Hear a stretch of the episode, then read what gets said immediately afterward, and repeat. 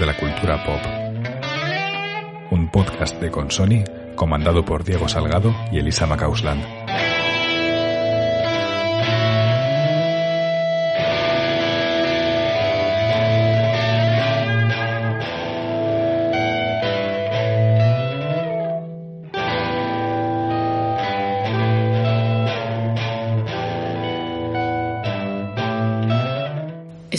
Punto de comenzar el episodio número 31 de Trincheras de la Cultura Pop. Abordamos en esta ocasión lo que hemos venido a llamar códigos fuente, esos artefactos únicos, extraordinarios, que trascienden el empeño de sus artífices y la época en que fueron creados para convertirse en hitos de la cultura popular.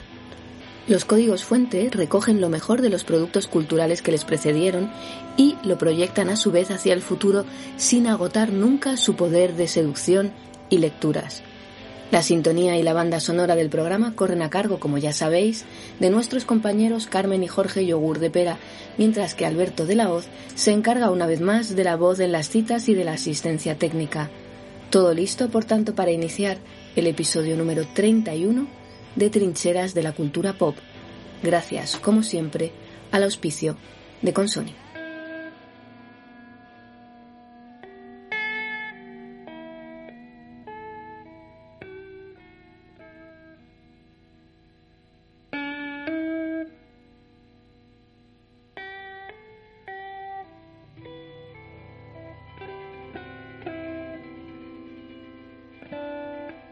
Si preguntas a tus mayores por historias de su pasado, su relato no tendrá una banda sonora tan extensa como el tuyo. Es probable que recuerden personas, objetos, lugares y olores. Sin embargo, si le preguntas por sus recuerdos a cualquier nacido después de 1960, su descripción estará completamente mediatizada. Cada persona importante ha estado vinculada a una canción. Cada etapa de su maduración está subrayada por una película, Muchas revelaciones acerca del mundo le asaltaron mientras veía la televisión. Las personas menores de 60 años hemos consumido mucha más cultura pop que nuestros antecesores, pero además la hemos consumido con una actitud más sentimental, hasta el punto de pensar la infancia en clave de referencias de la cultura pop. Nuestros mayores concebían la cultura popular como un complemento a su vida real, como una forma de esparcimiento, nosotros la consumimos como experiencia intrínseca a la vida real y la utilizamos para entablar conversaciones con desconocidos porque sabemos que es lo que hace de nosotros una comunidad. Por eso los miembros de la generación X, compuesta por los nacidos entre 1965 y 1982, los millennials, nacidos entre 1983 y 1996, y la generación Z de los nacidos entre 1997 y 2010, pueden pasar horas hablando de cultura popular y no de temas importantes, aunque en realidad sea más justo decir que la cultura pop es el dialecto que emplean estas tres generaciones para hablar sobre los temas importantes. Juan Sanguino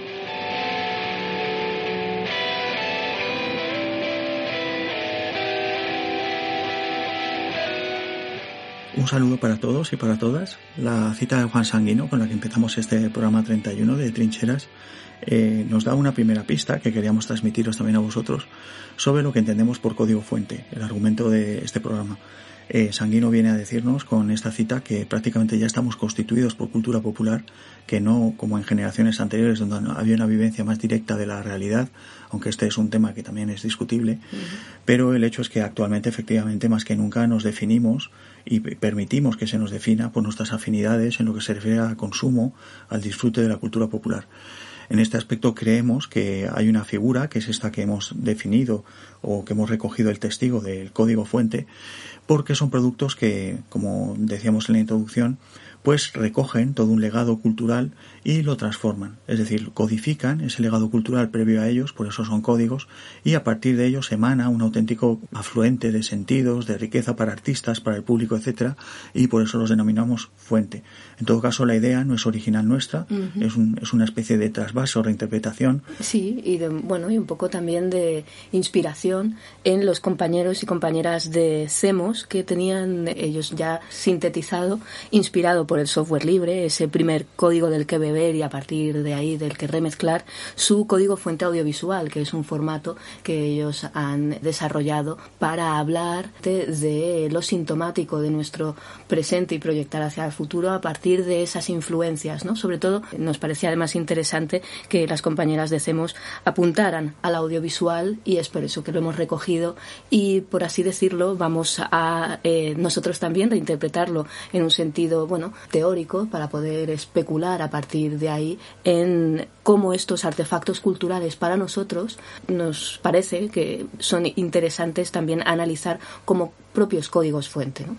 El código fuente es una figura que es fácil de, ver cuando descubres un producto cultural que se ha convertido en un código fuente, pero es muy difícil de crear, es muy difícil de, invocar. De hecho, nosotros tenemos la teoría de que no es voluntaria la invocación de un código fuente, sino que se produce como la mezcla de un montón de, elementos que flotan en el zeitgeist de la época, que afectan al creador, que afectan a las circunstancias y las tecnologías de producción, y creemos también que en el fondo todos deseamos, como creadores de un, de un tipo u otro, crear un código fuente, crear algo que incluso trascienda nuestra propia figura como creadores para hablar de algo que es universal, que va a tañer a través de los años, va a apelar a generaciones diversas de también de personas que disfrutan y crean esa cultura popular. Es por eso que hemos recuperado un poco para eh, ilustrar esta idea un caso desde luego paradigmático que es el de Fiebre de sábado de noche, que es probable que muchos y muchas no estéis al tanto de toda esa creación del imaginario a partir de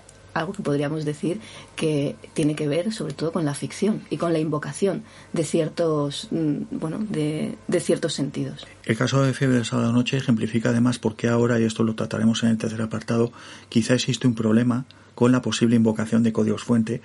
eh, porque, eh, por decirlo así, cuanto menos misterio hay en la esfera pública, cuanto más hemos automatizado los procesos de creación y recepción de cultura popular, menos chispa hay para que surja el código fuente. El caso de Fiebre del Sábado Noche, como decía Lisa, es, es maravilloso, a mí siempre me ha fascinado, porque parte, eh, es la famosa película de, de baile de John Travolta, una película muy sintomática del año 77, porque nos habla de una juventud que ya no está relacionada con la cultura y con Vietnam, es demasiado joven, sino que es una juventud, en muchos casos working class, de origen inmigrante, que se proyecta hacia los 80, hacia la revolución conservadora, hacia el éxito personal, hacia la superación de uno mismo, en este caso a través del baile, el protagonista de John Travolta, que se hizo una auténtica estrella mundial a partir de esta película. y que podríamos decir que incluso como eh, mago del baile también eh, invocó su propio código fuente como actor a partir de Fiebre del Sábado Noche. Efectivamente, pero esta película, que fue un éxito descomunal en la época, parte de un artículo que publica una revista eh, de Nueva York, de la ciudad de Nueva York, que se llama New York.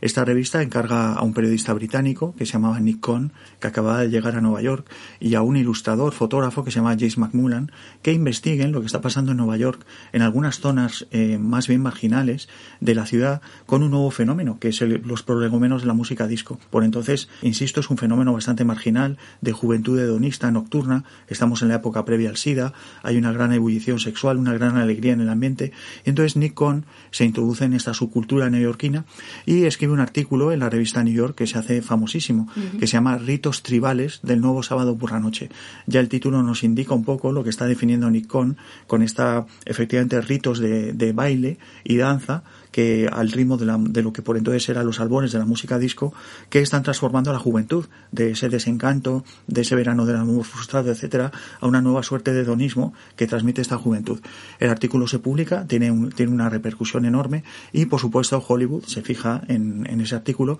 y produce la película Fiebre de Sábado Noche, que dirige John Badham. Hay una anécdota muy curiosa y es que en principio la película la iba a dirigir eh, a Bilsen, John G. A. Bilsen, que es un director que había hecho Rocky el año anterior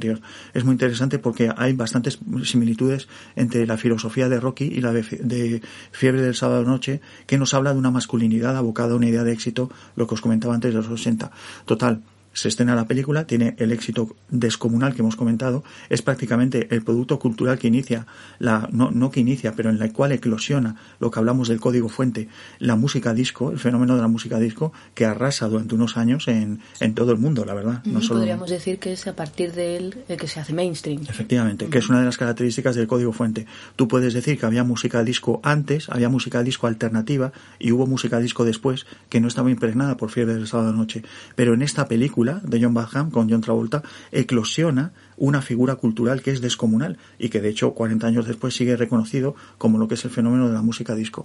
Bien, la gracia viene cuando Nick Cohn reconoce muchos años después que en realidad el artículo se lo había inventado. Nick Cohn llega a Nueva York no tiene ni idea de la cultura americana y cuando la revista New York le encarga el artículo, él llega a la zona donde se desarrolla este movimiento marginal, se asusta porque ve peleas, reyertas, etcétera, y directamente se inventa todo el artículo basado en las experiencias juveniles suyas de la juventud inglesa. De su propio código fuente, que son los mods y los rockers. Entonces, en este aspecto resulta que descubrimos que un presunto artículo real que crea una ficción que a su vez promueve un fenómeno global real, resulta que está basado en una fabulación. Esta idea tan maravillosa nos indica un poco lo que queremos hablar de la ficción como código fuente. Es decir, estamos hablando de que en, una, en un artefacto cultural, en una película, se produce una confluencia entre el pasado, el presente y el futuro de una música, de un movimiento urbano, se produce una confluencia entre la realidad, entre la ficción y entre la imaginación, en este caso de Nikon, y se produce, por tanto, una magia que escapa a toda autoría, a toda conceptualización y orden que queramos imponer a la realidad y que, a su vez, impregna todo. Creemos que no hay mejor definición de lo que es un código fuente en este aspecto que fiebre de sábado noche. Y tiene que ver con la inspiración, como bien has citado también, la imaginación, que es donde confluyen la realidad y la ficción y esta nueva creación de todo un imaginario que a día de hoy sigue influyendo y sigue, además, bueno, podríamos decir que incluso mutando, ¿no? De ahí que, bueno, podamos eh, también a partir de este ejemplo trazar una serie de, bueno, vamos a ir eh, descifrando cuáles son, digamos, las maneras en las que van apareciendo estos códigos fuente. Creemos, por ejemplo, que en los géneros, en este caso el musical, eh, funcionan como, como códigos fuente. Sí, es decir, los códigos fuente no son solo productos, no son productos eh, culturales en sí, sino que, como iremos viendo, en realidad la idea del, código fuente no es nueva. Vamos a hablar primero de cultura popular y nos iremos remontando en el tiempo para darnos cuenta de que en realidad la humanidad, la cultura, siempre la ha gestionado en torno a códigos fuente. no, no tiene más remedio si quiere unos procesos creativos de impulso desde el pasado hacia el futuro pasar por estos códigos fuentes, que como bien dice Elisa, los géneros, de hecho los, los géneros codificados literarios, cinematográficos, de que queramos, esos géneros, el terror, el drama, la comedia, etcétera, también son códigos fuente. También eh, eh, hablábamos de un musical, por ejemplo, como Cantando bajo la lluvia, es eh, auténticamente arquetípico en ese sentido, código fuente, desde luego, de todo lo que ha venido después. En lo que tiene que ver con la cultura pop también, desde luego, los grupos de música, de música pop, de ahí los Beatles y los Rolling Stones y cómo además se han codificado unos y otros, otros fans, ¿no? Y luego también en ese sentido incluso de lo tribal que también habíamos visto en, Fiebre de Sábado de Noche, de cómo, de cómo esas codificaciones van eh, creando nuevas eh, expresiones. A mí me hacía especial gracia el hecho de, que, por ejemplo, grupos como The Page Mode, sus eh, artífices suman, en la, suman un todo en, en el grupo que muchas veces consideran que pueden también invocar esa magia en solitario y luego vemos que no es tan sencillo, ¿no? Y algo parecido ocurre, aunque pueda parecer más, digamos, artificial, en un grupo como las, como las Spice Girls, ¿no? Ese buscar eh, la manera de mezclar esos ingredientes para invocar ese mismo código fuente. Quizá aquí está el tema que comentamos al principio, la música pop siempre ha estado muy instrumentalizada por la industria musical, eso es cierto, pero es, ha habido ciertos momentos o ciertos fenómenos, por ejemplo, el fenómeno de los Beatles y los Rollins es así, es decir, ejemplifican uno y otro una manera de ver el mundo, una manera de ver la vida, que aunque esté manipulada por la industria, por decirlo así, responde a una realidad. Hay un sentimiento real que llega prácticamente hasta hace unos años. Quizá el culto a los Beatles y los Rolling empiece a estar diluido ahora, pero aún así han sido importantísimos durante medio siglo para definir una identidad en las personas. Y luego vemos cómo a la industria musical, como decíamos, lo manipula. Hay que pensar que, por ejemplo, las Spice Girls, o por ejemplo el caso de Marilyn Manson, que es un ejemplo claro de un músico que tiene muy claro en su concepción que al unir la figura de Marilyn Monroe y de Charles Manson, el asesino, en su nombre, está haciendo un compendio de la América que quiere reflejar en su música. Pero ya empezamos con un problema que se ha multiplicado con el tiempo, que es el de la marca.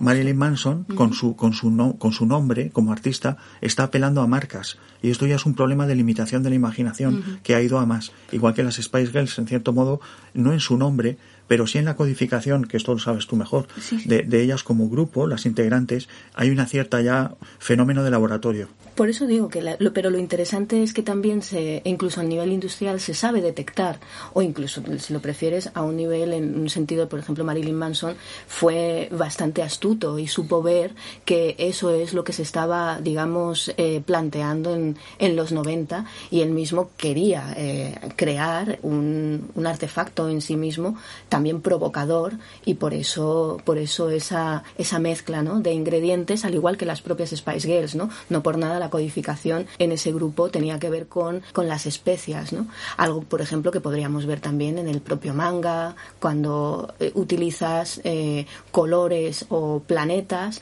para significar a cierto grupo de Magical Girls. Quiero decir que eso hay que tener en cuenta que funciona, cómo funciona y por qué funciona, y que eso tiene que ver, desde luego, también con una detección de estas mecánicas, que es lo que más adelante analizaremos de por qué ahí ha perdido en parte esa magia. ¿no? Las invocaciones no vienen solamente de un lado, sino también tienen que ver con el momento y con cuestiones difíciles de calcular. Hay un aspecto que has citado, que es el del fracaso de uno de los miembros de un grupo musical, o por ejemplo podríamos citarlo, el fracaso frecuente de actores televisivos que escapan, quieren huir de la, de la codificación que ha hecho de ellos una serie televisiva. Tú, por ejemplo, comentabas el caso de Expediente X, mm. que es otro código fuente, porque es una serie en la cual se concita toda la paranoia de los 90 y que da lugar a una nueva visión de la, del fenómeno paranormal, ufológico en televisión, en la ficción televisiva y también cinematográfica en cierta manera. Y es el tema de no comprender, y esto nos afecta, insisto, de nuevo a todos como creadores en el campo que creamos, que cuando un creador hace una obra de arte, y esto es algo, una idea muy importante que queremos transmitir de código fuente, está haciendo una magia que escapa a su propio designio.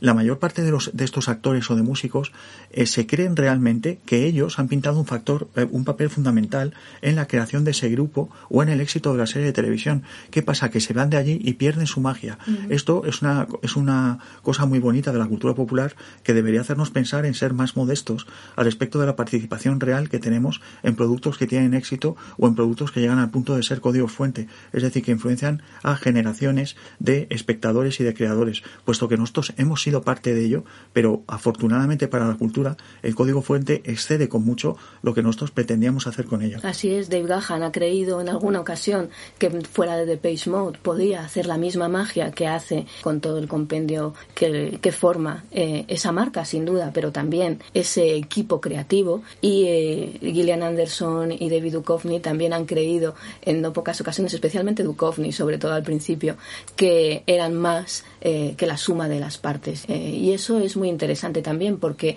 todos, en realidad, de una u otra manera, cuando llegamos a esa perfecta alquimia, es, creo que es algo mágico y maravilloso que cuando lo encuentras hay que trabajarlo y cuidarlo muchísimo porque no es tan sencillo, no, no ocurre tantas veces como, podría, como podríamos creer y no por nada. Entiendo que en, en los estudios de producción, marketing y más allá estén especialmente obsesionados con encontrar esa manera de invocar esa magia. Y no solo los grandes productores, las grandes empresas culturales, sino también hay que decirlo mucha crítica que no sabe entender esto que estamos comentando. Es decir, esto lo hemos comentado muchas veces. ¿Por qué dos productos fabricados por Hollywood de la misma manera y estrenados el mismo año, uno tiene un gran éxito y otro no? Todo se achaca a la campaña promocional, al dinero invertido, etcétera. Eso no es verdad. Eso hay que darse cuenta de que es una reducción de cómo funciona la cultura popular, cómo funcionan los impulsos podemos decir casi jungianos, del zeitgeist, de la colectividad en torno a estos productos culturales que hacen que unos tengan un gran éxito y otros no,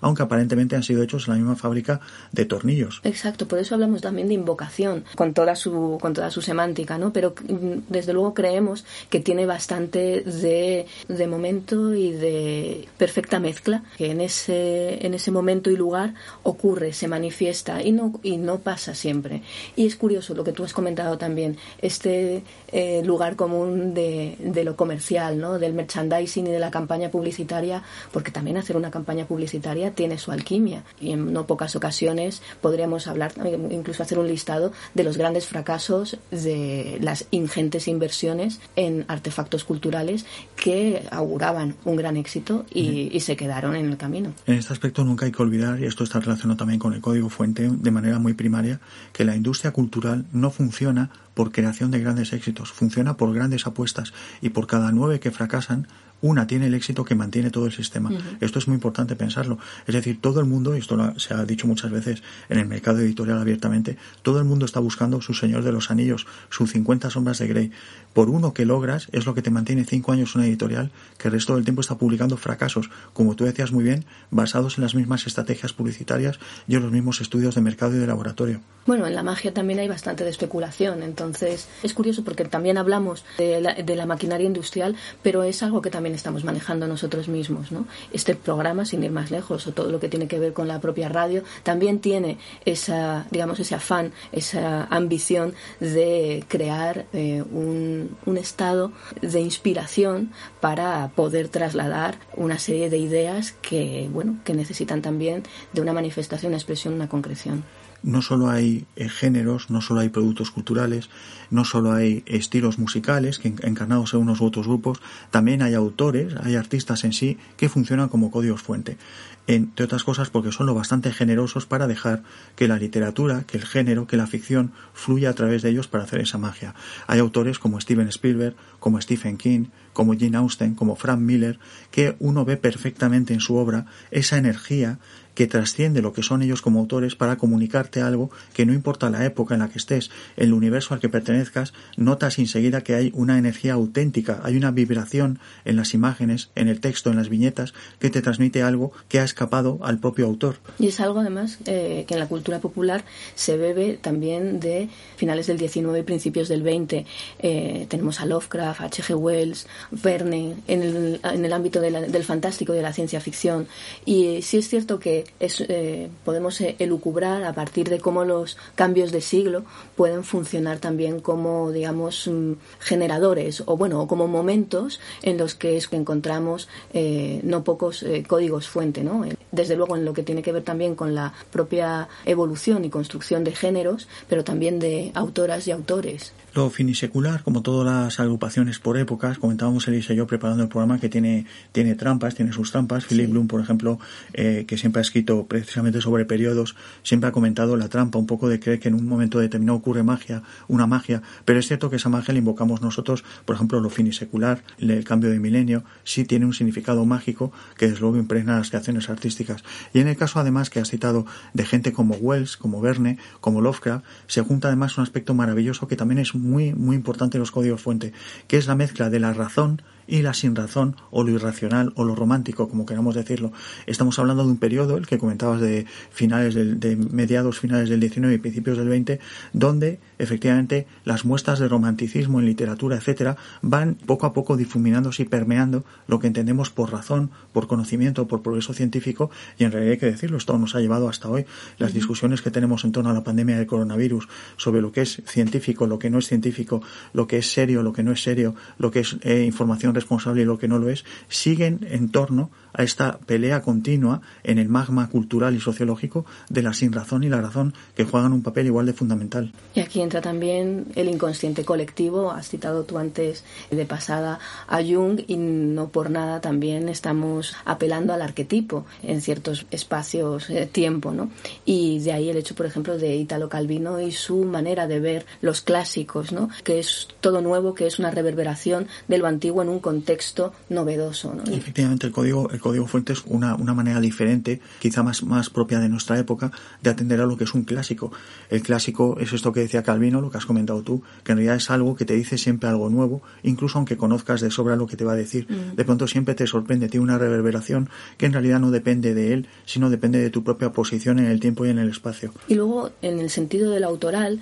señales claras de, de código fuente para poder identificarlo, porque si eh, quienes nos están escuchando a lo mejor dicen, bueno, esto son toda una lluvia de ideas muy interesante, pero ¿cómo vamos a concretarlo? Yo creo que en nuestro tiempo, si hablamos de lo linchano, lo almodovariano, lo berlanguiano, teniendo en cuenta además que estamos en, en año celebraticio, creo que va a quedar bastante claro, ¿no? Eh, hasta qué punto hay ahí una, un código que además inspira y que todo se ha dicho, puede tener esos riesgos de caer en la parodia y en la propia autoparodia y en otros riesgos de los que también hemos hablado, que es eh, la marca, ¿no? Sí, sobre todo cuando afecta al propio autor. Es decir, el tema de que a lo mejor, por ejemplo, lo almodovariano llega a convertirse en un pastiche, llega a convertirse en algo que limita al propio autor. Y en esto, pues queríamos cerrar esta primera parte hablando un poco del código fuente en nosotros mismos como individuos. Eh, no nos damos cuenta a veces de que nosotros también somos personajes, vamos creando sobre nosotros capas y capas de significado y al final, efectivamente, corremos el riesgo de caer en la parodia. la, la gente que crea, los artistas y quien desempeña su vida normal, en realidad tenemos una época donde tenemos lo álgido lo más de nosotros mismos y, no, por decirlo así, no somos conscientes incluso a veces de que nuestro tiempo creativo ha pasado, ya no es, ya no es el mismo que, que, era cuando de verdad estábamos creando, cuando estábamos en plena madurez. Y hay un momento en el que hay que ser consciente de ello porque o nos reinventamos de alguna manera o reflexionamos sobre nuestra propia creación como código fuente de lo que hemos sido o somos capaces de caer en la autoparodia muy fácilmente. Es un poco también por lo que podríamos eh, ligarlo con, bueno, con lo que nos ha inspirado este programa, que eran los compañeros de, CEMOS con su código fuente audiovisual, que apelaba un poco también a ese audiovisual que ha formado, o todos esos códigos que, han, que dan forma a nuestra manera también de, de pensar, de expresarnos y, y bueno, de, de, como decía también en la cita sanguino, de utilizar la cultura popular como un medio también para expresarnos y para pero sí es cierto que, como tú decías, también ahí está el tema de, sobre todo, ser siempre muy críticos, muy críticas con nosotras mismas, en el sentido de no caer justamente en, en, el personaje, en la autoparodia, porque todas estas dinámicas de las que estamos hablando, a fin de cuentas, también las tenemos de una u otra manera más interiorizadas de lo que creemos.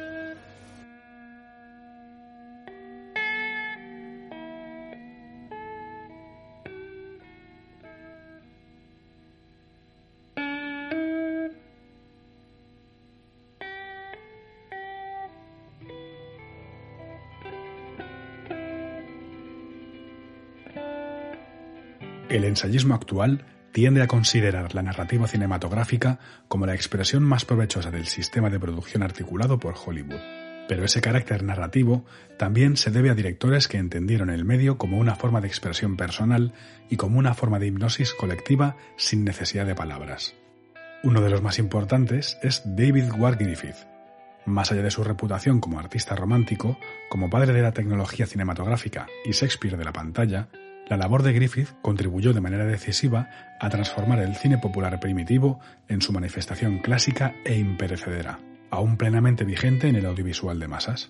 Algunas de las técnicas cinematográficas a las que recurrió Griffith ya existían y se limitó a refinarlas.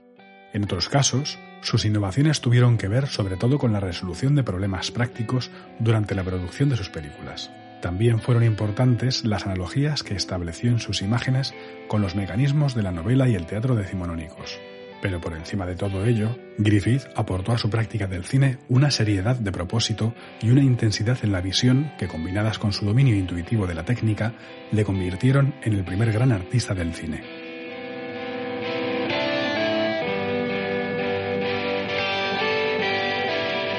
Aira Galen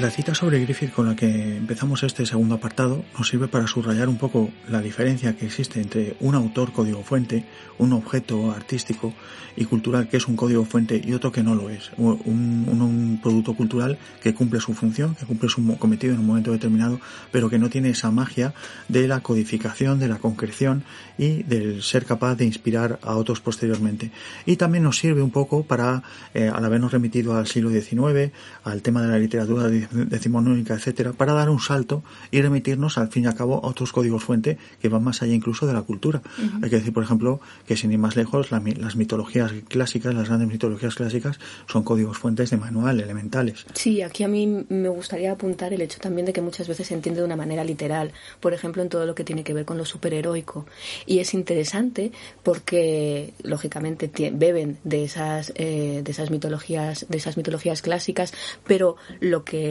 hace que los superhéroes funcionen en nuestro tiempo es digamos, toda la cultura popular que también les nutre de otros sentidos y que hacen ya no solo un tema de actualización, sino podríamos decir de ciertos hackeos de arquetipo, ¿no? Y es algo que a mí me parece especialmente interesante tener en cuenta, porque se suele en no pocas ocasiones apelar directamente casi a una actualización, cuando en realidad el tema es bastante más complejo. Luego también tenemos un caso que es muy elemental también, que es el de los grandes libros sagrados. Y aquí hay una idea que es interesante, que es la idea de que los libros sagrados durante una época no fueron códigos fuente, en realidad eran códigos abiertos. Es decir, en realidad era una, son libros colectivos. Estamos hablando de la Biblia, del Corán, de la Torah o Torah, que son libros que en realidad se han creado a lo largo de siglos, de milenios, y que de pronto alguien ha decidido que se cierren. Entonces es cuando pasan a ser un código fuente. Es como un objeto cerrado, pongamos el caso de la Biblia, de donde ya emanan miles de ideas y de historias para generaciones de seres humanos, pero insisto, la idea curiosa, que esto también hay que pensarlo, que quizá hemos perdido un poco el tema, sobre todo con el tema del empaquetado de los productos, el tema de que ha habido productos que nos podíamos ir, por ejemplo, también al fenómeno de las grandes catedrales, que en realidad eran códigos abiertos, eran, eran figuras culturales en perpetua construcción. Y de ahí, por ejemplo, los apócrifos, sin ir más lejos, que también se convierten en códigos fuente paralelos y muy interesantes también para, bueno, todo otro tipo de otro tipo de sentidos y relatos a partir de los mismos, ¿no? El tema de las grandes catedrales nos lleva a un tema que a ti te encanta, que es el tema de, Disney World. Exacto, de, los parques de atracciones. De los parques temáticos, que en cierto modo hay que decir, una catedral es un parque temático y no queremos ofender a nadie, pero una catedral, cuando uno, cuando uno entra y conoce la historia de una gran catedral, pongamos Santiago de Compostela, te das cuenta que en realidad es un viaje a través de la historia, muchísimos fetiches, objetos culturales que remiten a santos que han alumbrado la vida de personas no son muy diferentes efectivamente de un Disney World. un Disney World, exacto, un programa iconográfico que te lleva justamente por un auténtico parque de atracciones entre la propaganda y lo cultural, en lo que ya hemos heredado y que ahora, como tú también comentabas, hemos empaquetado en otro tipo de, bueno, podríamos decir, de divinidades, ¿no? En ese, en ese sentido como, como hemos planteado en no pocas ocasiones, hasta qué punto no estamos en una, en una realidad actual, en un contexto eh, convenido mm, tan ajeno en lo que tiene que ver a, la fe, solo, solo que la proyectamos en otros sentidos, ¿no? Las grandes ciudades también son códigos fuentes o pueden serlo. Tenemos el caso de París en el siglo XIX y Nueva York en el XX, que son importantísimas para definir todo un nodo de actividades alrededor que son actividades históricas, pero que también emanan una, una, puedo decirlo así, un poder espiritual sobre las personas. Es evidente que París lo fue durante el siglo XIX, era el centro del mundo artístico y cultural, y Nueva York lo ha sido hasta una, esta idea un poco que manejas tú del colapso de Nueva York como ciudad con el 11S. Con el 11 de septiembre, sí. Un evento extraordinario que, que provoca un, un cambio de inflexión, o si lo prefieres, una muerte de un tipo de relato. De hecho, el relato de la ciudad, esto es un tema que, que estamos ahora mismo estudiando, no lo sabemos bien. Estamos eh, especulando. Sí, estamos especulando con la idea de que efectivamente el relato de gran ciudad, tal y como lo entendíamos, en realidad murió con el 11S. Pero es un tema complicado porque estábamos hablando también de las ciudades del Golfo Pérsico, el nuevo modelo de ciudad que ejemplifica esas ciudades y tal, pero no lo tenemos claro todavía. En las artes plásticas y sonoras tradicionales también tenemos el caso de la pintura. Desde luego eh, hay obras como el Jardín de las Delicias o, por ejemplo, las Meninas, sobre la que tanto se ha escrito y se ha creado, que son eh, contienen un misterio dentro que también alberga todo un mundo clásico en un, en un caso y en otro casi la Edad Media por completo y también la disparan en sentidos nuevos esa plasticidad, esa expresión plástica, eh, de hecho ya en sí misma es una nueva manera de mirar el mundo y influye, por supuesto, como han influido ambas, ambas obras pictóricas, a toda una serie de reflexiones, de maneras diferentes de ver el mundo en definitiva. Lo mismo que pasa, por ejemplo, con la música clásica el caso de Beethoven, que ahora en los últimos años la música clásica, esto lo hablamos en el programa sobre alta y baja cultura, ha experimentado una cierta, se ha dejado un poco al lado para entender los procesos culturales, pero hay que entender lo que es la figura de Beethoven para transformar la música tradicional, la, la música, mm, por decirlo así, sinfónica tradicional, en lo que es la modernidad de la música. Beethoven es un código fuente elemental, es de una riqueza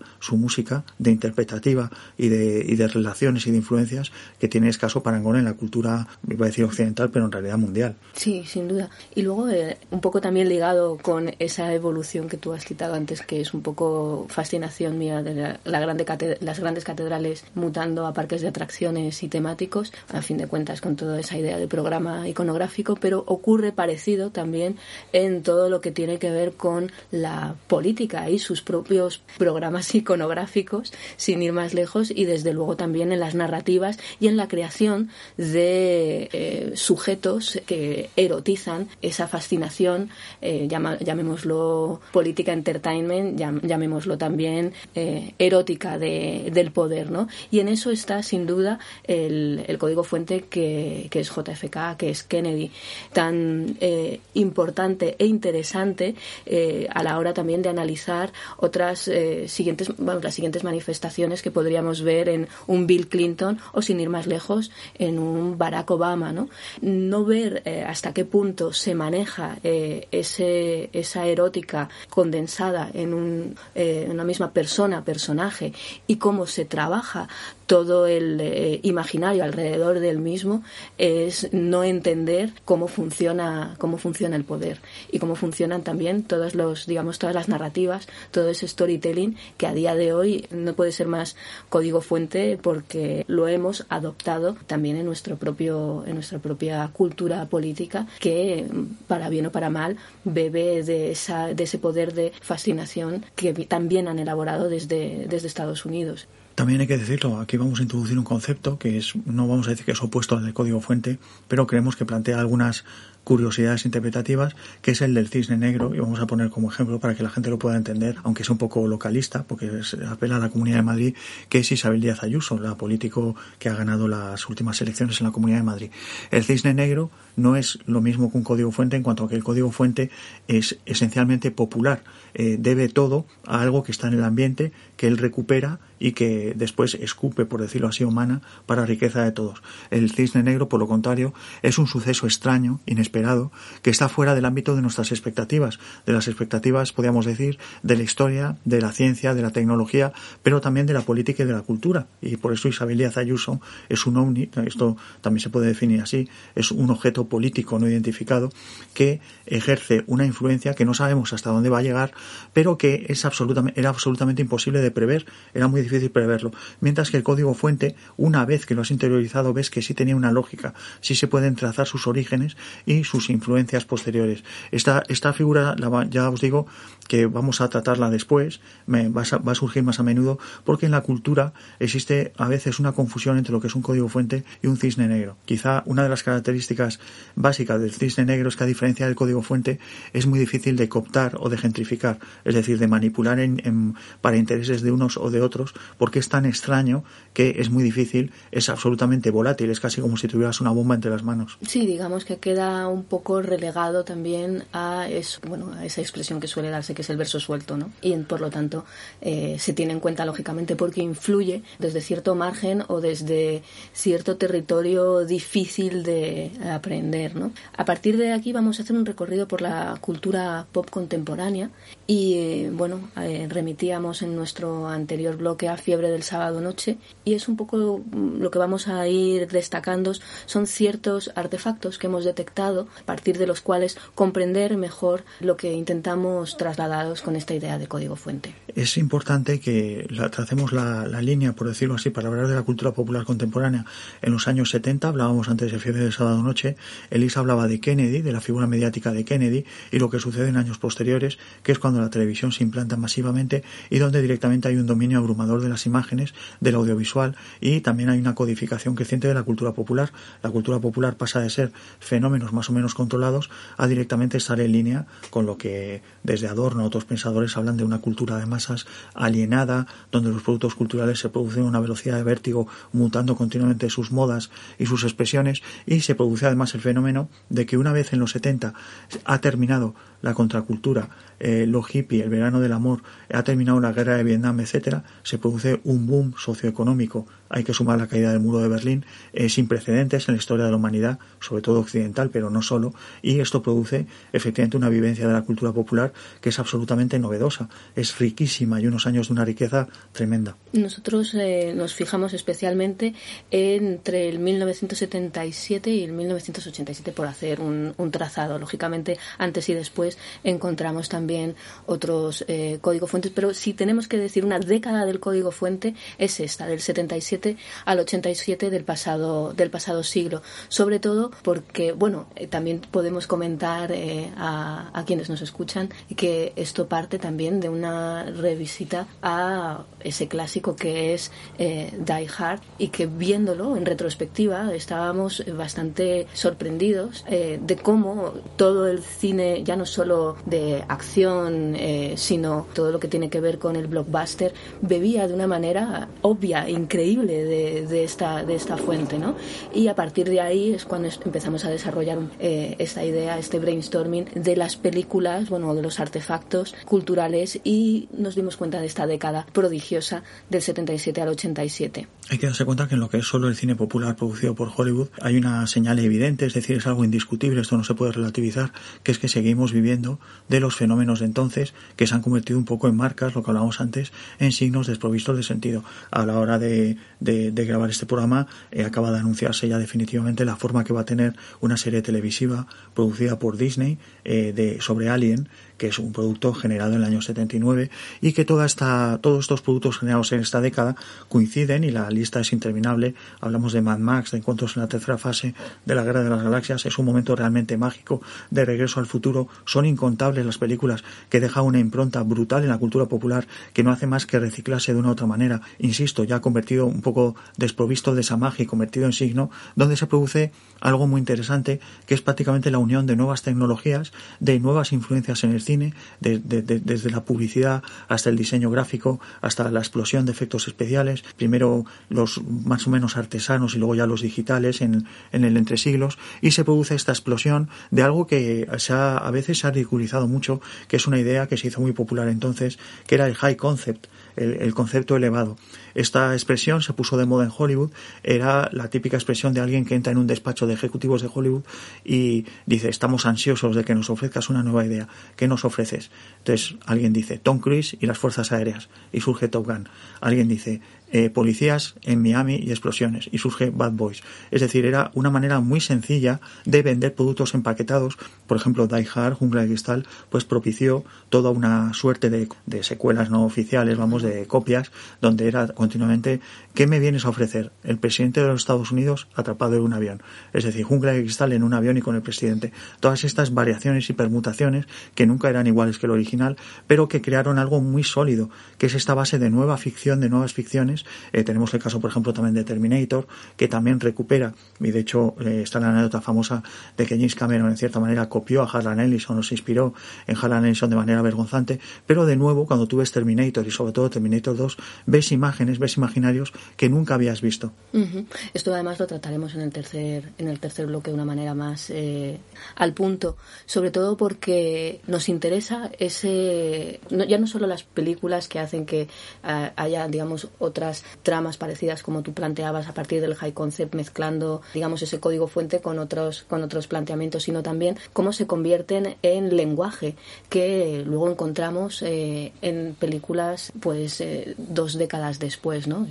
todo esto eh, bebe de donde de donde de donde sabemos pero claro quienes lo sabemos aquí están los saltos generacionales que luego necesitan de todo ese trabajo genealógico para saber de dónde o sea de dónde de dónde emanan estos sentidos y todos estos imaginarios incluso secuencias calcadas que dices bueno es maravilloso lo original y demás. No, no esto parte de este otro sitio. Y ahí un poco con lo que también estábamos hablando. No es lo mismo el digamos captar esa esencia y darle un nuevo sentido en el contexto de ese presente, de, a partir de, lo visto, que remitir eh, simplemente en un sentido de significante vacuo, ¿no? Que esto también lo, trataremos más que nada porque creemos que es en parte eh, por lo que día de hoy es más difícil invocar códigos fuente. De aquí un poco viene a cuento hablar de high concept en relación con algo tan básico como son los cuentos de hadas. Es decir, cuando alguien se burla de que un high concept es algo muy sencillo para vender una película, hay que darse cuenta de que un high concept no es más que la tipología que hizo Vladimir Prop de los cuentos de hadas. Es decir, hay una, hay muy pocas historias y lo que consiste es en remezclar esas historias para lo que hablamos, para que siempre tenga una resonancia nueva y sin embargo sientas una familiaridad con ellas, que es el éxito de lo verdaderamente popular, no la supuesta ruptura, que además es imposible, porque todo lo que se define como nuevo, por obligación, se está remitiendo a lo antiguo y por tanto en esa confrontación ya hay una ligación mayor incluso que la que supone la filtración, el hackeo que, que, a ti te gusta comentar, la apropiación de lo que es tradicional sin pretender ser nuevo. En este aspecto, eh, a mí siempre me gusta mucho hablar de una película, de entre las muchas que comentamos que se hicieron en esa época, que es La Cosa de John Carpenter. La Cosa de John Carpenter recibe el testigo, recoge el testigo de una película que es El Enigma de Otro Mundo de los años 50 y lo que sucede con La Cosa es que reinventa absolutamente el imaginario del Enigma de Otro Mundo y por extensión de toda la ciencia ficción de los años 50, de tal manera que el derivado nuevo es algo que jamás habíamos visto, a pesar de que es evidente que las huellas del pasado se podían ver. ¿Qué sucede? La cosa, insisto, es un producto nuevo. No, nunca has visto esas imágenes, esos efectos especiales, ese nihilismo que se ve en las imágenes de la cosa. Sin embargo, todo lo que se ha generado después de la cosa, la precuela de la cosa, las imitaciones de la cosa, la influencia de la cosa en los videojuegos, todo eso es la cosa no es una mutación que haya generado otros códigos fuentes, es la explotación del mismo imaginario una y otra y otra vez basado en la marca literal de la cosa o en unos signos visuales que reconocemos de inmediato, de manera cómplice, como la cosa. Y que además te dan una satisfacción por poder reconocerlo. Es algo que a mí me parece que en los monstruos modernos es, podríamos decir que eso ha pasado con el Alien de H.R. Giger y Ridley Scott, ¿no? Que es tan perfecto en un, en un sentido incluso como el que, al que apelaba el propio Ian Holm en, primera, en la primera película, en la de Scott del 79, que eh, ha impresionado, pero a la vez no se ha superado. ¿no? Y eh, todo lo que tenemos a día de hoy eh, son intentos de invocación, copias baratas o que remiten a o que intentan en algún momento superar, pero siempre apelando, por así decirlo, a la misma forma y por, lo, y por ende no superando este diseño ¿no? y este planteamiento. Sí es cierto que es curioso como en las películas de ciencia ficción reciente, en la cual los lo, digamos, lo antropo humano está especialmente definido y luchando contra estos monstruos que tampoco tienen una entidad ni una ni un sentido, digamos, eh, cultural, una mitología. No se les, digamos que no, hay mucho interés en conocer al otro, es monstruoso y ya está. Sí es cierto que podría haber, como tú comentabas, un, un planteamiento de hackeo interesante en alguien, en, siguiendo un poco la lógica de alguien tan importante en el manejo del código, como es una filósofa como Donna Haraway, ¿no? que desde el planteamiento mismo del cyborg en los 80, desde toda su filosofía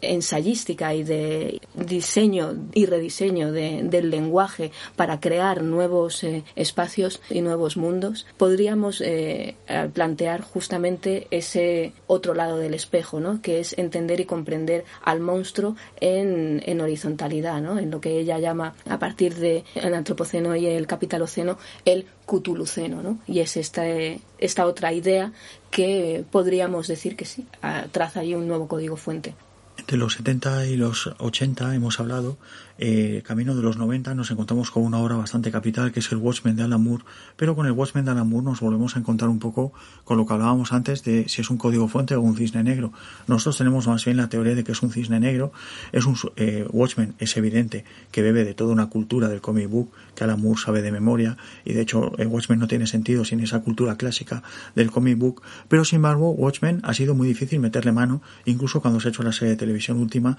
o las múltiples secuelas y derivados que se han hecho en cómic. Es una obra que incluso impresiona. Este, en este aspecto eh, la queremos ligar a Ciudadano Kane, que es una película, la película de 1941 de Orson Welles, que es una película que de hecho no se puede decir que tuviera una gran influencia en el Hollywood de la época, porque son obras demasiado catedralicias en el sentido en lo que comentábamos antes, de un trabajo que a lo largo de siglos da lugar a un edificio arquitectónico, la catedral, que es la suma de muchos saberes, de esperanzas, etcétera, sino que en sí mismo, de pronto, aparece ante ti una catedral cultural de tal calibre que te impresiona de tal manera que es muy difícil meterle mano. En esto también hay un artista por generación que es capaz de hacer un cisne negro de esta categoría. Es decir, Ciudadanos Kane hay muy pocos, Watchmen hay muy pocos, incluso hay que decirlo, cuando los mismos artistas se empeñan en seguir eh, tocando suerte, jugando en esa liga, pues tampoco lo consiguen. Luego también es cierto que ahí tenemos un poco, eh, un poco la duda también en el caso sobre todo de Watchmen de Moore, porque sí es cierto que fue tan impactante y lo sigue siendo a día de hoy, que también marcó en cierta medida eh, el devenir de, del comic book posterior, intentando eh, otros eh, digamos, emular esa, esa catedral y digamos que lo que quedó fueron versiones o incluso un escenario y un ecosistema que también chocó con los 90 y con un planteamiento especulativo desde lo superheroico bastante, bastante eh, sintomático ¿no? de, de, la propia, de la propia época. Y ahí encontramos también en, en los 90 otro código fuente. El compañero Roberto Morato se va a sonreír eh, precisamente por este apunte, que es el Disney animado de esa, digamos, principio de década en el que eh, Disney revolucionó su, su imaginario desde el 89 al 95 a partir de La Sirenita, La Bella y la Bestia, Aladino, Rey León, y, eh, fue una reescritura política eh, de Disney comparada a la que está realizando precisamente de un tiempo a esta parte con todas las películas de imagen, la traducción de, de todos esos clásicos a imagen, a imagen real con actores y con bueno un planteamiento también des, desde el digital que intenta, sobre todo, re, resignificar en cierta medida, bueno, yo creo que tampoco llega a resignificar, sino más que nada a resucitar el imaginario, más que el imaginario, la marca, para, para poder seguir explotándola. De nuevo nos encontramos con la diferencia entre unas películas como La Sirenita o La Bella y la Bestia o El Rey León, que no habían sido producidas antes por Disney, que son productos nuevos de Disney, que recogen toda la herencia, por supuesto, de animación y de musical de Disney, pero la reinventan por completo para dar una mayor actualidad a, su propio, por decirlo así, acervo de, como productora de animación. Y sin embargo nos encontramos unos productos de hoy que son copias de las películas, son reediciones de las películas que ahora ya se llaman clásicas de Disney con un, algún ligero sustrato político ideológico que suele funcionar muy mal. Mm. Tenemos por el último caso, por ejemplo, el más reciente, es Cruella, que es un intento de darle una vuelta de tuerca a 101 dálmatas eh, a base siempre de resonancias, de ecos, de, de, ecos del presente y del pasado, tiro de Joker, tiro de 101 dálmatas,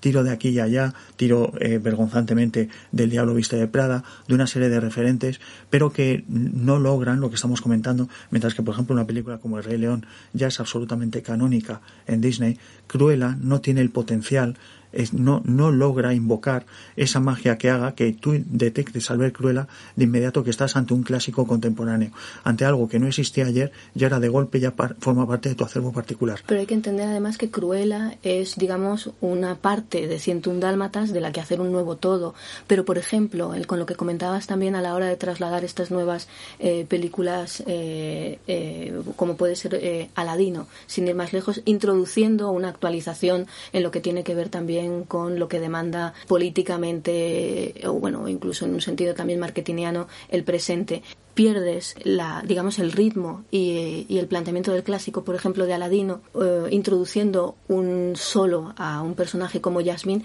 que hace además que tampoco cambie en ningún momento a nivel arquetípico eh, la propia esencia de la película, es decir, tienes, eh, tienes lo mismo en un sentido incluso de, de reedición, con ese apunte que hace que se supone que eh, hay una actualización a los tiempos de hoy que en realidad no es tal. Podríamos decir que disminuye el todo el todo que es la, clásica de los 90 es decir hace mejor la clásica de, los 90 algo que también ha ocurrido por ejemplo con Mulan. Muchas personas consideramos que es incluso más interesante y subversiva la de los 90 que, que es el intento de cuadrar intereses que ha hecho Disney en la actual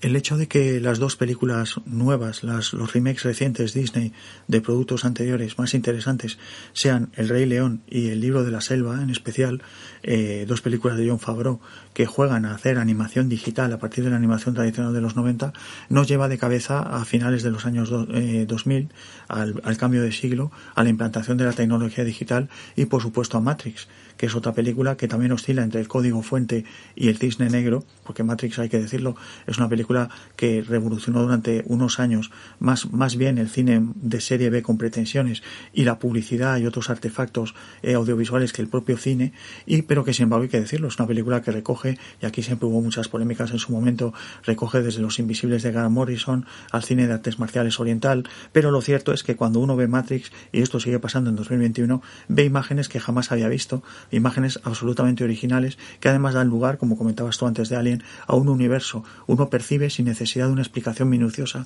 que hay un universo detrás de esas imágenes de una gran coherencia, que es lo que aparte del efecto espectáculo de las imágenes, les da su poder de convicción. El saber que hay una gran historia que efectivamente ha sido desarrollada en secuelas, en Animatrix, eh, ahora mismo a golpe de talonario, eh, una de las hermanas que está haciendo una cuarta parte de, Matrix. Es decir, de nuevo, un producto, y volvemos también a Que logra aunar en sus imágenes algo que estaba en el ambiente, que otra gente estaba incluso practicando, aunque en el caso de Matrix poca gente estaba practicando lo que hicieron las Wachowski en Matrix, pero en cualquier caso que no se puede decir es una copia de, es un derivado de, puesto que lo que tú ves ahí es auténticamente, de nuevo insistimos, algo que no existía antes y que después, un instante después de verlo, ya forma parte de tu imaginario propio visual.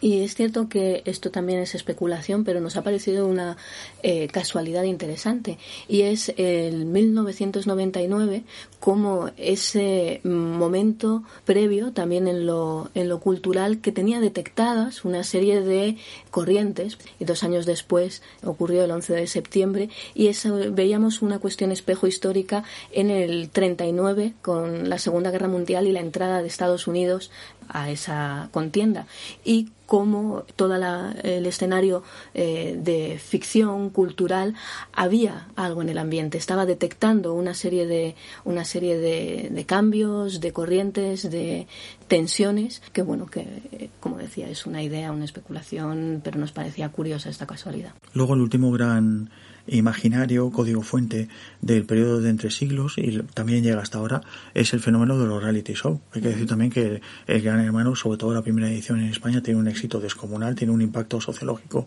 enorme y el, eh, enfrenta, eh, pone en pantalla, por decirlo así, y esto volvemos un poco al asunto que comentábamos antes del individuo como código fuente. Lo que hace Gran Hermano es poner eh, a un paradigma de clase que era insólito en la televisión, lo pone frente a todos, eh, gente diversa, etcétera. España del año 1999-2001 era absolutamente asombroso que hubiera cierto tipo de personas en televisión. Eso nos indica cómo han cambiado las cosas. Claro, también estaba cambiando rápidamente el paradigma de la imagen de estar controlando, controlado de arriba a abajo quién disponía, quién salía en televisión o en los medios, en las ficciones también, y quién no. Y la actualidad, en donde directamente se han roto las barreras de quién puede aparecer o no eh, desde un TikTok hasta un YouTube, hasta una red social o hasta la propia televisión. Es eh, lo que podríamos eh, llamar también un, bueno, un, código fuente y también la apertura en un sentido incluso de ya de, remezcla desde ese planteamiento en el que a día de hoy no se puede entender el marco de mediático y, también de ficción sin, sin el, el sentido de la proyección del yo de una u otra manera.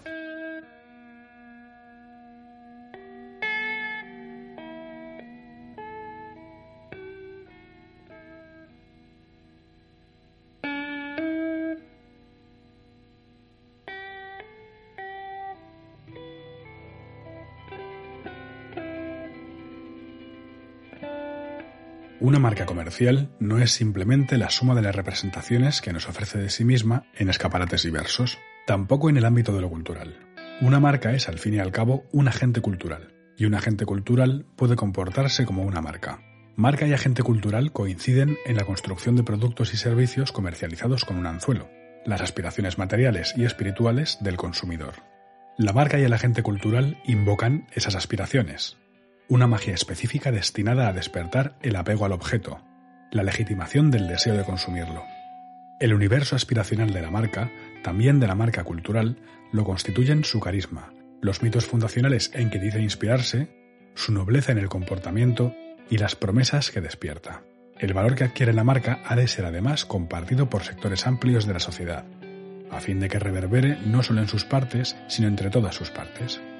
Así es como nace la cultura de una marca. Así es como un producto cultural puede triunfar como marca. Pero ¿por qué cada vez en mayor medida la faceta cultural es dominante en las marcas y por qué los agentes culturales precisan para su supervivencia de los valores asociados tradicionalmente a las marcas? El fin de las ideologías tradicionales, el vacío esencial de la sociedad de consumo, la búsqueda de significado y hasta de identidad por los consumidores repercuten en una necesidad de participación en el evento comercial o cultural, en la comunión con los valores mágicos que se nos ofertan desde el escaparate, desde la pantalla.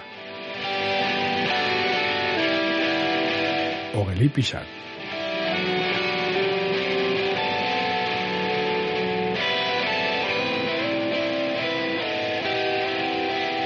Uno de nuestros anteriores trincheras versó sobre el tema de la clonación en el ámbito cultural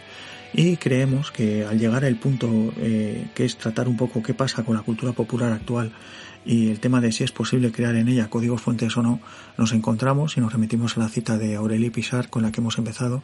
que efectivamente es bastante problemático hablar de códigos fuentes cuando lo que hemos codificado de alguna manera es la creación, de tal manera que todos son signos, emblemas, y esto ya va, mucho más allá de la cultura, pero para atañer incluso a temas como es la propia identidad, cómo se identifica la identidad ahora mismo, cómo se codifica todo en avatares, cómo nos hemos convertido prácticamente en pulsos, en, en iconos, en lugares eh, comunes, por decirlo así, digitales, que somos intercambiables, es un, es un problema serio, la verdad, no tenemos tampoco una respuesta, no queremos decir que no sea posible crear códigos fuentes hoy en día, pero sí tenemos un problema para detectar productos memorables, productos que puedas decir que te afectan de una manera y que veas que pueden tener una proyección de futuro. Eso tiene que ver también con que todo va muy muy deprisa y es, entendemos que tanto en la producción como en el consumo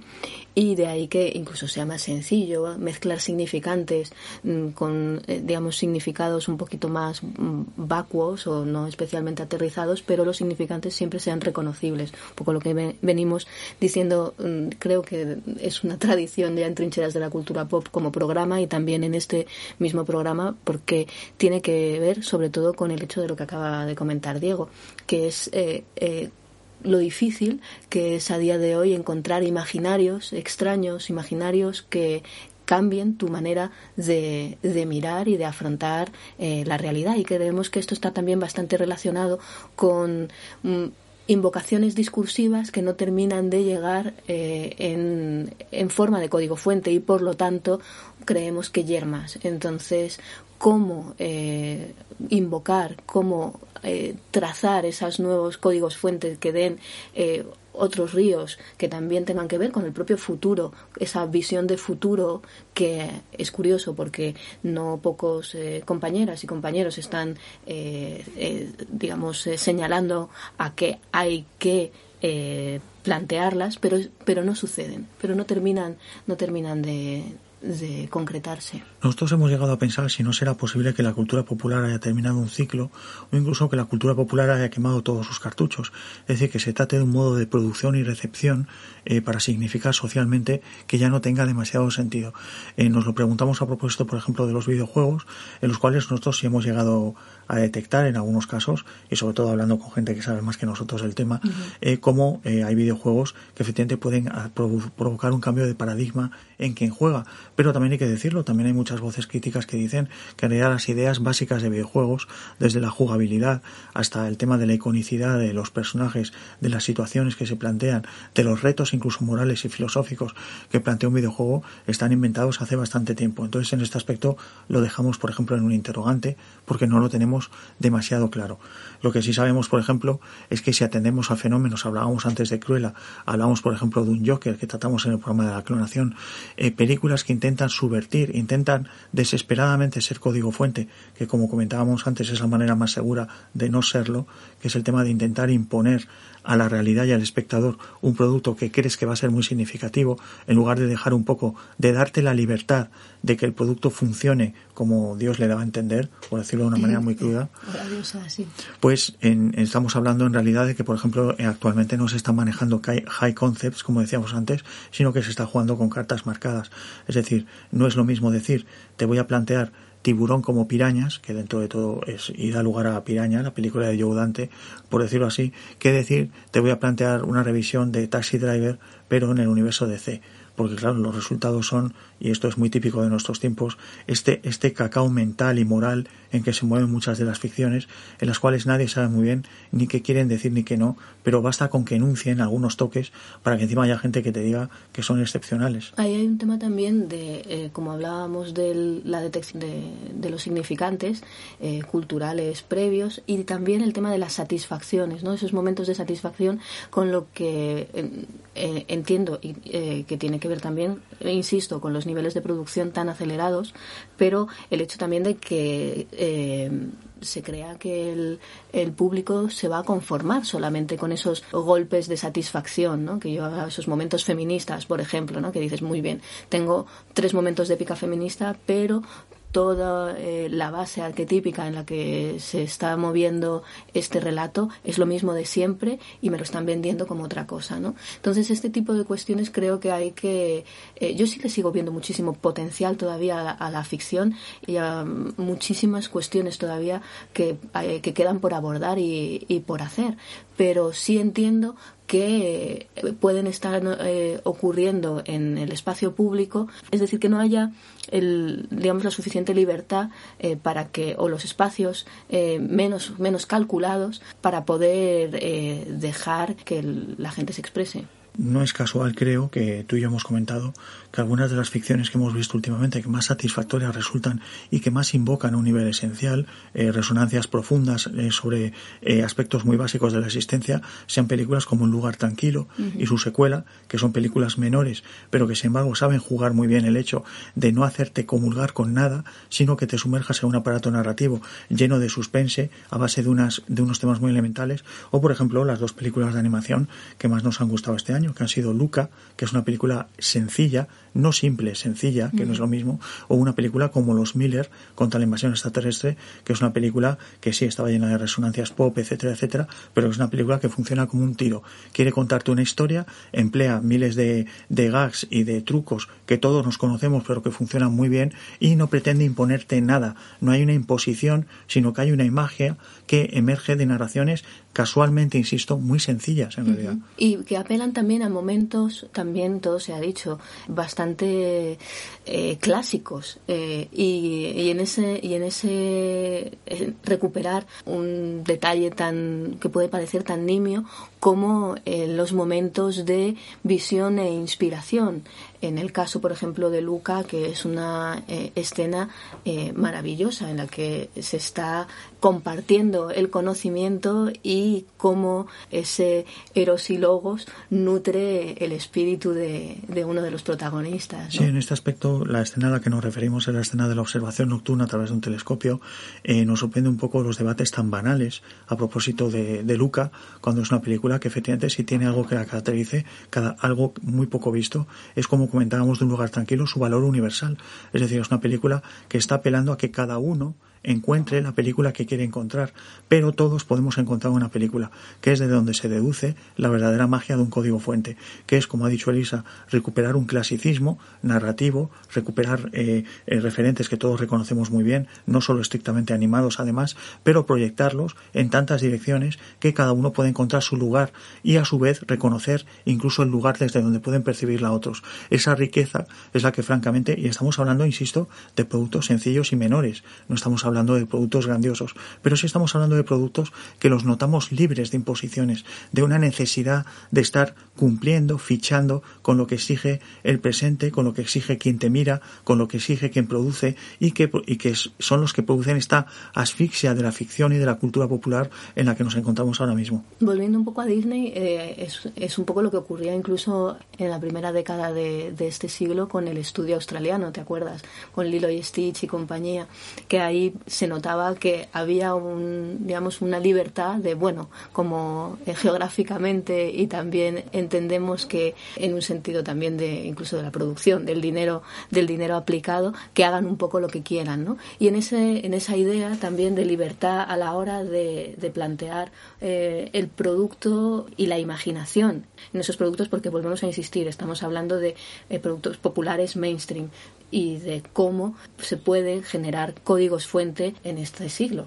que tenemos teorías, porque por ejemplo entendemos que un crepúsculo, por ejemplo, o 50 sombras de Grey son códigos fuente eh, sí son productos de nuevo que escapan de alguna manera a lo que esperaba el, la inteligencia cultural, la inteligencia cultural, por decirlo de alguna manera, y lo que esperaba también el público. Es decir, nadie estaba esperando Crepúsculo, pero cuando llega Crepúsculo, le gusta que vuela a la cabeza de millones de adolescentes y no tan adolescentes de todo el mundo, y cuando llega 50 sombras de Grey, pues se convierte en un fenómeno, no voy a decir que feminista, pero de mucha mayor implantación entre mujeres de todo el mundo, de toda clase y condición, que muchos productos que aspiran a ser la bomba de la cuarta ola del feminismo y que tiene un calado popular muy escaso realmente, más allá de esferas, de redes sociales y de implantación política. Entonces, en este aspecto son productos de nuevo, y por ejemplo, todos las, los productos de distopías juveniles, que hemos hablado ya muchas veces de ellos, posteriores a la crisis económica, que saben detectar un malestar, Justo, podríamos decir que son artefactos eh, sintomáticos y que también logran condensar, como tú decías, esos eh, insatisfacciones, esos malestares que, hay en, el, en, la sociedad y que, bueno, eh, tienen, como bien detectaba Eva y Youth, en esa explosión, explosión masiva y globalizada, bueno, pues nos están dando señales muy claras de que algo está ocurriendo y que desde luego hay que ponerle mucha atención. En este caso, por ejemplo, en este aspecto, una, un producto como 50 sombras de Grey es bastante inesperado y esto nos lleva a un problema actual que creemos que responde tanto a las máquinas como a las personas, porque de hecho empezamos a pensar que los verdaderos códigos fuente ahora mismo están en la tecnología o en la expresión de la tecnología y es lo que podríamos venir a llamar la narración algorítmica. Es decir, una vez eh, los programadores, las, los, grandes dioses de nuestro tiempo, que son las empresas de telecomunicación virtual eh, y todos estos monstruos de corporaciones eh, digitales asentadas en Silicon Valley, han detectado cómo somos perfectamente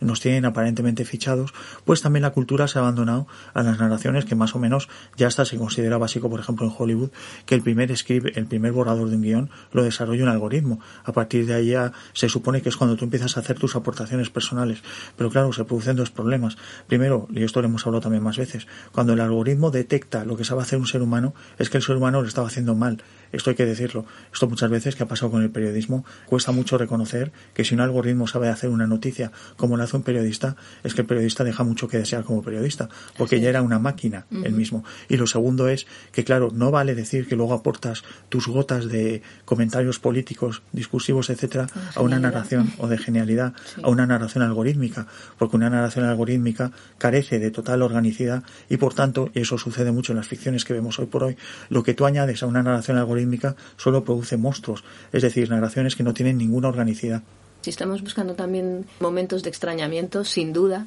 especialmente en la ficción de plataformas de nuestros días, encontramos verdaderos um, ovnis, pero en, en, un sentido incluso, porque dentro de lo que caben esos objetos voladores no identificados, hay, una, hay un espíritu y hay un sentido. Aquí lo que sobre todo encontramos es híbridos malformes que te hacen sobre todo preguntarte cómo han sido realizados y en qué estaban pensando exactamente. En este aspecto también hay que decir que posiblemente en el sustituto del arte, la cultura y la ficción que ya decimos, creemos que está en un momento de crisis profunda en cuanto a la concepción y producción, podríamos hablar de los medios de comunicación, sobre todo online, como nuevos códigos fuente. Es decir, y con los medios de comunicación tampoco nos referimos a los tradicionales, sino a esta mezcla confusa que existe ahora mismo de ecosfera mediática, popular, que constituye las redes sociales, los tentáculos que, que, que tienden por un lado y por otro, los medios tradicionales, de hecho, ya se están alimentando de lo que son redes desde TikTok a Twitter, pasando por Facebook, constituyen una manera notable de alimentar a los medios tradicionales. Es decir, pensamos si los códigos fuentes, como decíamos, no serán eh, lo que ha generado la tecnología en los últimos 20 años y que podemos ejemplificar, por ejemplo, en los foros durante la, primera época de Internet, que al fin y al cabo fue un código fuente también. Sí, bueno, y que también ha nutrido eh, a posteriori, como comentabas, todo el entorno mediático, todos los eh, periódicos digitales y demás. También e incluso la manera de organizar las noticias y las e incluso las portadas de, de, los periódicos en el ámbito digital en un sentido de, de blog o, bueno, de bitácora y, y, de cómo también archivar la información. Eso también eh, viene, viene nutrido por esos códigos fuente a los que aludes y sin duda luego lo que ya ha ido sofisticando esa eh, comunicación 2.0 y que podríamos decir que también ha entrado en, en un periodo de perversión que son las redes sociales. Aquí mantenemos tú y yo siempre esta está un poco debate entre si es la tecnología la que crea las expresiones culturales o es un determinado CX cultural que también influye en la creación de una tecnología. Pero sin duda, si hay que hablar de una verdadera creatividad en los últimos 20 años, efectivamente es en lo que comentábamos, la cultura del foro a principios de Internet, que recupera el ágora clásica y da una, una sensación de libertad inédita al ciudadano medio que puede acceder a Internet frente a los grandes medios, a la cultura física, por decirlo así, la cultura del blog y la bitácora, que por cierto sigue viva, y que, y a veces... tienen que ver mucho con el diario en un sentido de lo privado llevado a lo público, ¿no? Y al compartir también esas experiencias públicas, eh, esas experiencias privadas en el ámbito público. Y, por ende, una concepción que había que había eh, en un principio también de comunidad en torno a las experiencias que se compartían y que eh, por eso decía también esta vertiente un poco perversa en el sentido también de autoexposición eh, en, planteamientos tanto de, de, autoexplotación como de publicidad de uno mismo ¿no?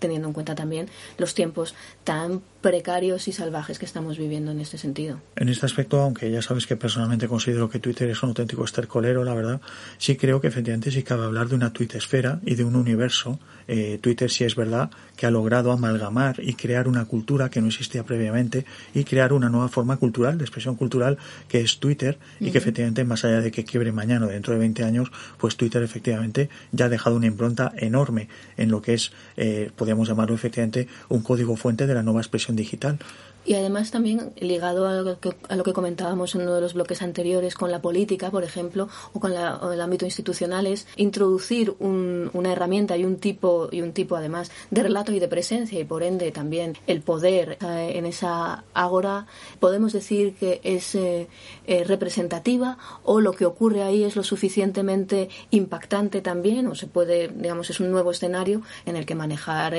determinados discursos y por ende también el, al poder le interesa eh, le interesa estar, ¿no? Por eso por lo que tampoco se puede eludir entonces en, en su análisis como tampoco podemos eludir 50 sombras de Grey la revolución digital que hemos vivido en los últimos 20 años tiene un ejemplo que creo que compartimos de código fuente excepcional, que es el smartphone, el teléfono móvil. es decir, si el libro y la prensa impresa era un tipo de cultura, hemos visto, por ejemplo, cómo el ebook ha fracasado, es un, es un residuo, por decirlo así, porque lo que ha creado el smartphone es otra manera de asomarnos al mundo que no tiene que ver con la lectura, sino más bien con el leer y con la codificación visual del mundo. Entonces, en este aspecto, volvemos a lo mismo. Quizá estamos mirando los códigos fuente donde no debemos y efectivamente el smartphone, igual que aplicaciones como Google, como Amazon, en este aspecto es muy interesante. Ya lo hemos comentado varias veces, la segunda parte de Romper Ralph, donde directamente Internet es visto como un conjunto de corporaciones, de universos que están englobados en marcas, es decir, Amazon es un universo también, efectivamente es un código fuente, es una manera de ver la distribución de libros, la compra de libros y otros objetos como nunca había existido y en realidad en cierto modo también guarda la idea clásica de gran almacén. Bueno, es una traslación del mercado. Esto hay que entenderlo también eh, en que el virtual ha tenido sus eh, transformaciones hasta cierto punto, las dinámicas, esto es un poco lo que nos interesa cuando has comentado lo del smartphone, es que no solo es una manera de, de, lectura y de planteamientos, también es, es una puerta de acceso a tu presencia online a tu agenda y es un pequeño eh, es, un, es un pequeño juego de mandos y que también crea una, una ilusión de control que bueno que no hemos eh, hemos puesto en jaque en alguna que otra ocasión también en este programa. En este caso llegaremos a la conclusión de que la cultura pop es una cultura de los dispositivos a través de la que se ha desarrollado. Efectivamente, no existiría quizá la, gran industria de la música pop sin la industria del disco, del, del digamos del aparato de que servía para poner los discos, de la misma manera que no existiría el boom de la cultura musical de los 80 sin el Walkman y como no existiría otra cultura musical también y de otro tipo sin el iPad. Es decir, la relación eh, y el iPod y todos los nuevos aparatos. Bueno, ahí Apple fue bastante también visionaria, ¿no? En ciertos sentidos. Pero previo tenías también a todos, digamos, eh, freeriders de Napster y compañía, ¿no? Dando ahí su, su visión que ha quedado en otro momento. En este aspecto también, eh, hace el anterior programa hablamos de los Neftis, de las eh, eh, nuevas maneras de producir y consumir arte basadas también en una especie de, personalización o comercialización de lo que antes eran productos libres, creaciones libres online. Tampoco sabemos si constituyen un código fuente, porque hay que decirlo, el tiempo pasa volando y el programa anterior lo grabamos hace mes y medio. Yo no sé si te has dado cuenta de que los Neftis han desaparecido, parece que han sido flor de un día. Es decir, va todo tan rápido que es muy difícil hacer cabala sobre lo que pinta o no, lo que va a dejar alguna huella o no. Como reflexión final, nos había parecido interesante eh, traeros un libro que acaba de editar eh, Pepitas eh, de Calabaza, El tercer Reich de los sueños, de la periodista Charlotte Berard durante el periodo de consolidación del, nazismo, entre el 33 y el 39, esta periodista recopiló centenares de sueños relatados por ciudadanos comunes que llamaron especialmente su atención, sobre todo por eh, lo recurrente de sus contenidos. Este libro lo que viene a decir, y se refleja también curiosamente en el cine, en el cine nazi de la época, en las ficciones nazis de la época, es una manera de prever tanto el ascenso del nazismo y las pesadillas que, llegaría a producir históricamente como su decadencia y su ocaso. Es mm, un ejemplo de cómo el vuelo de la imaginación, el inconsciente, dejar libertad para que se expresen con toda libertad los pensamientos, las emociones, la, la ficción y la imaginación, es capaz de producir estos códigos fuentes colectivos o individuales que nos sirven para entender mejor la realidad y cómo quizá uno de los problemas o dos de los problemas que hay ahora mismo, como os hemos querido decir en esta última fase, es primero la marquificación o, estabulación absoluta de todo lo que tiene que ver con la cultura popular y sus expresiones, como también cierta tendencia a emplearla eh, para que esté diciendo cosas que nos gustaría escuchar o nos gustaría decir. Hay también un experimento que, con el que vamos a cerrar y que os dejamos en el enlace, que es un experimento que se está haciendo en Alemania, en el cual el gobierno alemán eh, ha llamado, ha creado un comité con varios catedráticos de, de, literatura alemana para que averigüen a partir de novelas de los últimos años cuál podía ser el futuro de, de Europa y más en concreto qué catástrofes y guerras esperan. Esto, Elisa y yo, no queremos ponernos tremendistas para cerrar, llevamos observando desde hace un tiempo que hay muchos gobiernos que están estableciendo de pronto una serie de planes, de leyes, de normas para situaciones de emergencia, de para situaciones de crisis que van más allá de la pandemia del COVID para hablar de algo en el ambiente. Bueno, pues el gobierno alemán ha creado esta serie de expertos para que hablen de esto, pero los efectos, al efecto que nos interesa en este programa, lo interesante es ver cómo estas novelas, que cada cual ha creado en su casa, como Dios la ha de entender, que se ha publicado según sus propios criterios, etcétera, de pronto pueden dar lugar a algo que no sabemos si será verdad o no, pero que se ha detectado, ha habido gente que ha detectado que podrían darnos una pista de cuál puede ser el futuro. Pues eso es exactamente el mérito de los códigos fuente, saber recopilar las corrientes de su tiempo, corrientes culturales, históricas del pasado y saber proyectarlas hacia el futuro.